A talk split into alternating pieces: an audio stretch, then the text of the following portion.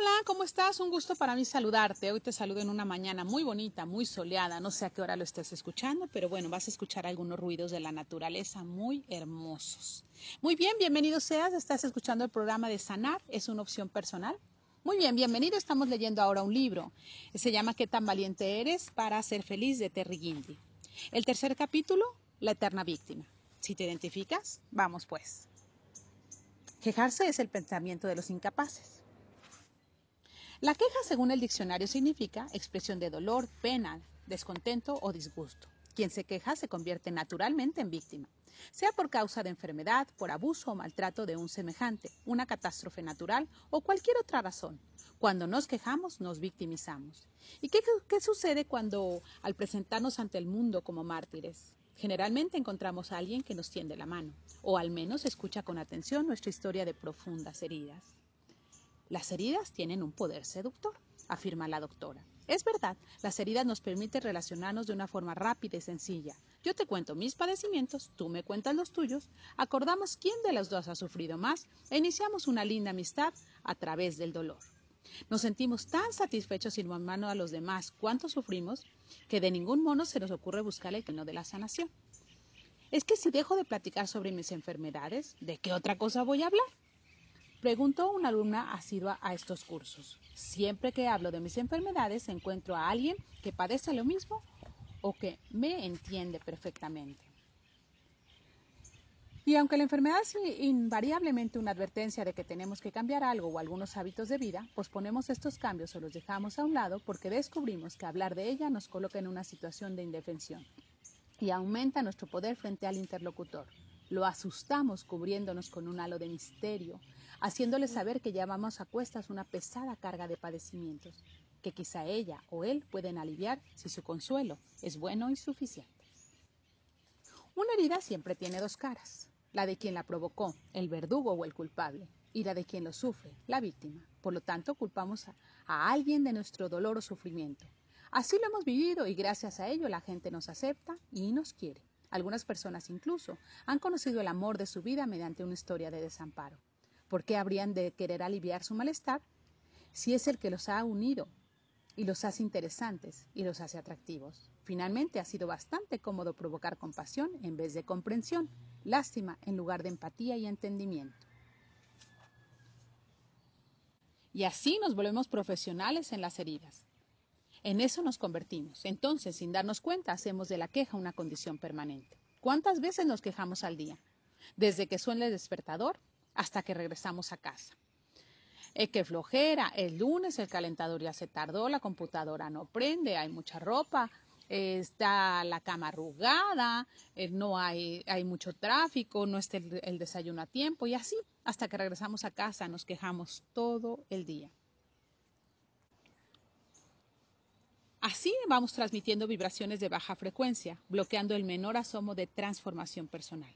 ¿Existen heridas? Por supuesto. ¿Hay que obviarlas o hay que negarlas? No, claro que no. De ninguna manera. A través de ellas recibimos lecciones de vida para crecer y ser cada día mejores. Continuar en el papel de víctima solo nos lleva a la inconformidad permanente.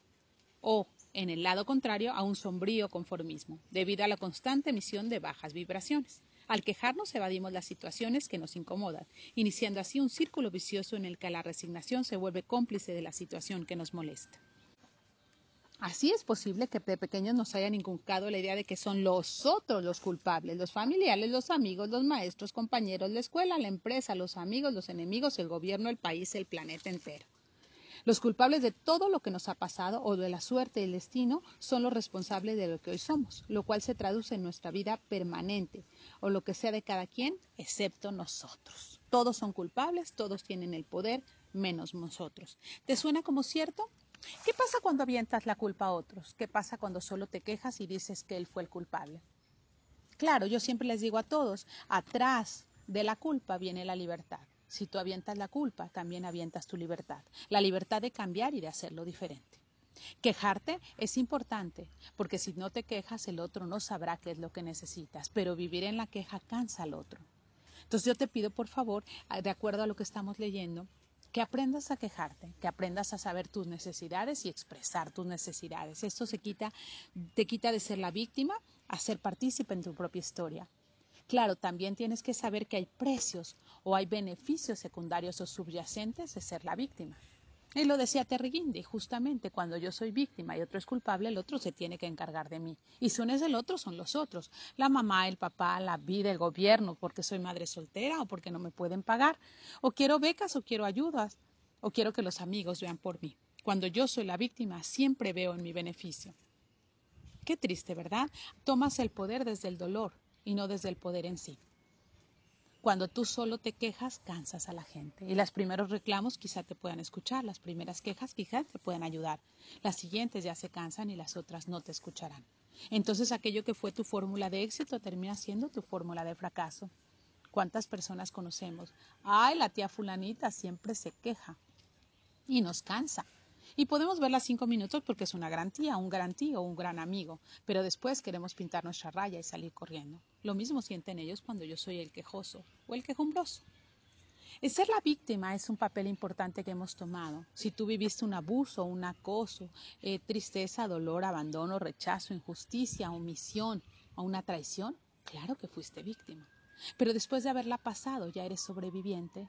Si tú dejas de ser la víctima, puedes tener medidas al respecto y hacer cambios importantes en tu vida. Entonces serás el sobreviviente y en el sobreviviente asumes la parte de la responsabilidad que te corresponde. Asumes la capacidad de tomar decisiones y no, se lo dejas a otro. El beneficio es mayor. Claro, tiene un trabajo y te va a exigir un trabajo para tu crecimiento personal.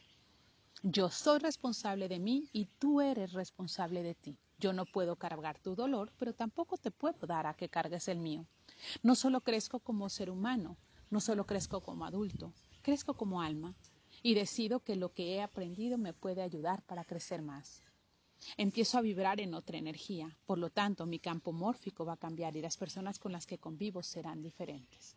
Por supuesto, te pido por favor que evalúes qué beneficios has tenido siendo la víctima, qué beneficios te han dado esas lágrimas, cuántas veces has vendido lo que has vivido, ¿Cuántas veces has dicho a mí me abusaron, a mí me traicionaron, a mí me dejaron, fueron infieles? ¿Cuántas veces lo has contado? ¿Cuántas, cuántas, cuántas veces estás resonando en lo mismo? ¿Quieres que tu vida cambie? Cambia tus pensamientos. Tienes que aprender a levantarte en tus, dos, en tus dos pies y saber que pudiste haber sido víctima, pero hoy, hoy eres sobreviviente. Y hoy quejarte ya no es suficiente. Además de llorar, ¿qué más sabemos hacer? ¿Qué te parece? Está interesante, ¿verdad? Bueno, es la mirada de Terry Guindy y un poco con la mía, sumadas. Eh, yo creo firmemente que la queja es algo bueno, pero tienes que saber medirla y tienes que ser asertivo para hacerlo. Quejarte no te hace víctima, quejarte te da tus derechos, pero acuérdate que vivir si vives quejándote, ya no te van a escuchar. Sea asertivo, sea amoroso y paga los precios para ser libre. Créeme, la libertad es uno de los grandes valores que podemos tener los seres humanos. Lucha por ella. Muy bien, que tengas una, una hermosa vida. Esperamos que salgamos de ser víctimas a ser sobrevivientes y de sobrevivientes a ser plenos. Que tengas una hermosa, hermosa vida.